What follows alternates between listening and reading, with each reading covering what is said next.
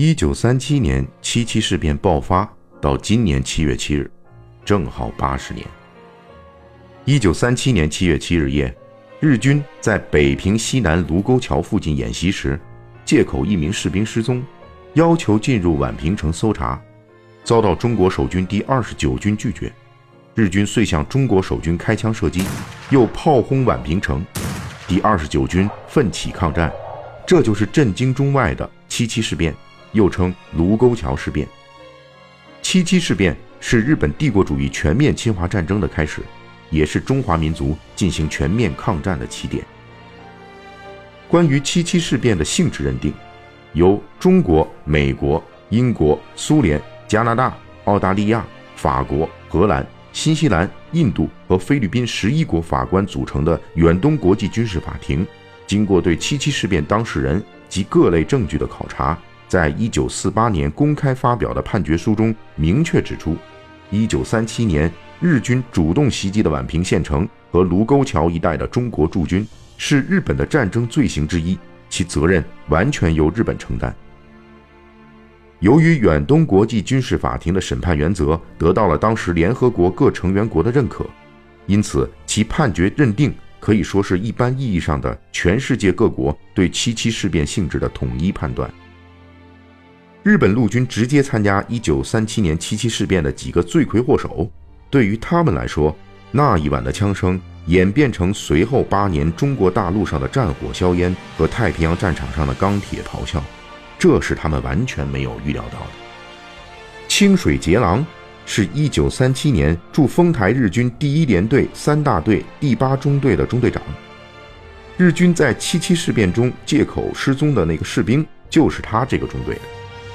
他本人在日记中说，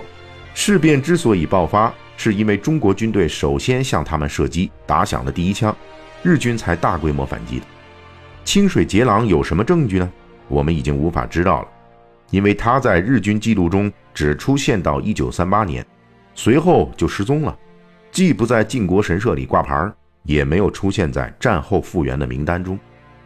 但是，在一九三七年清水节郎对七七事变的这一说法，当时的日本人自己都不相信。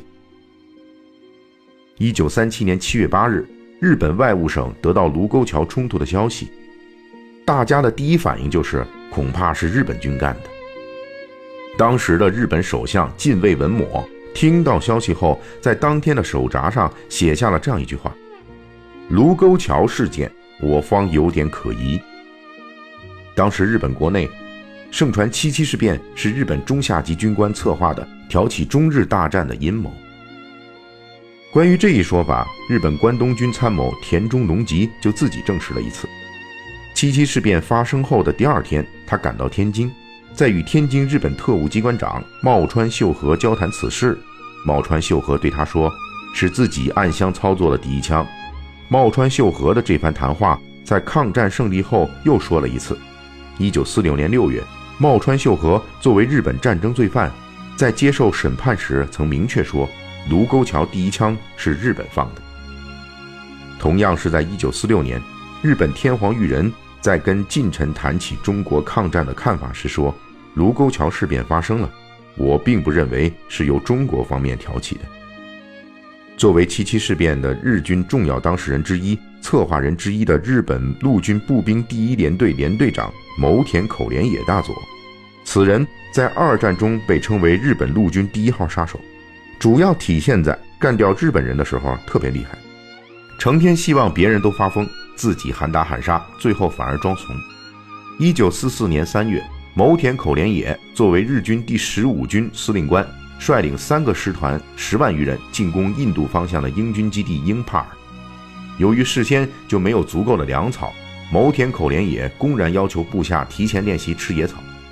英帕尔战役进行到一半，日军果然就没有粮草了。结果有四分之一的日军直接被饿死，另外四分之一则被打死。损失过半的日本士兵在败退中喊出了。不打死牟田口，死不瞑目的口号。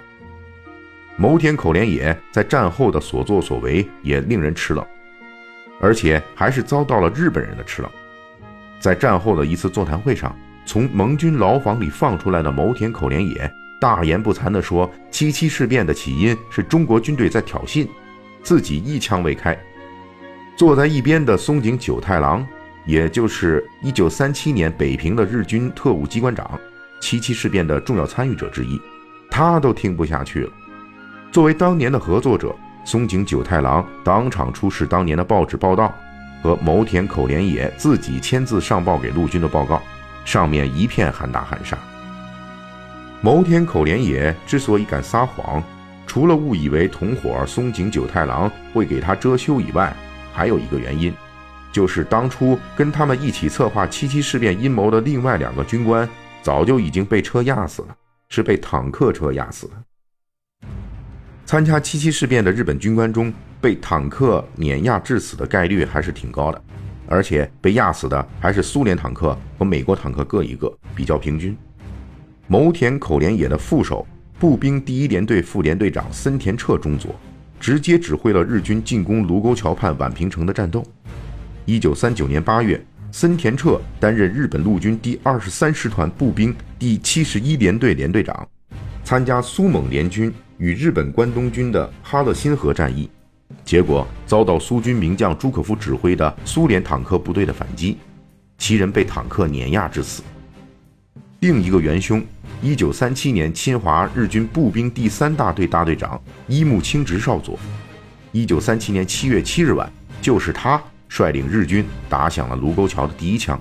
一九四二年八月十八日，伊木清直大佐率部参加了美日之间著名的瓜达尔卡纳尔岛大血战，以一千名日本兵向岛上的一万七千多美国陆战队一师部队发起进攻。伊木清直大佐这么干，倒不是因为勇猛。而是因为没有事先侦查清楚，不知道美军竟然有这么多人。打到二十一日凌晨的时候，伊木清直大佐周围就剩下几个日本兵了，其余的全部被消灭。伊木清直大佐为了防止连队旗被美军俘获，因为当时日本步兵连队旗都是所谓的天皇御赐，如果落入敌手，会被认为是巨大的耻辱，因此在战败之前，必定要把连队旗主动销毁。所以，伊木清直大佐就主动的纵火焚烧他的连队旗，结果他烧旗子的烟火成功引来了美军坦克，随后伊木清直大佐被美军坦克碾压致死。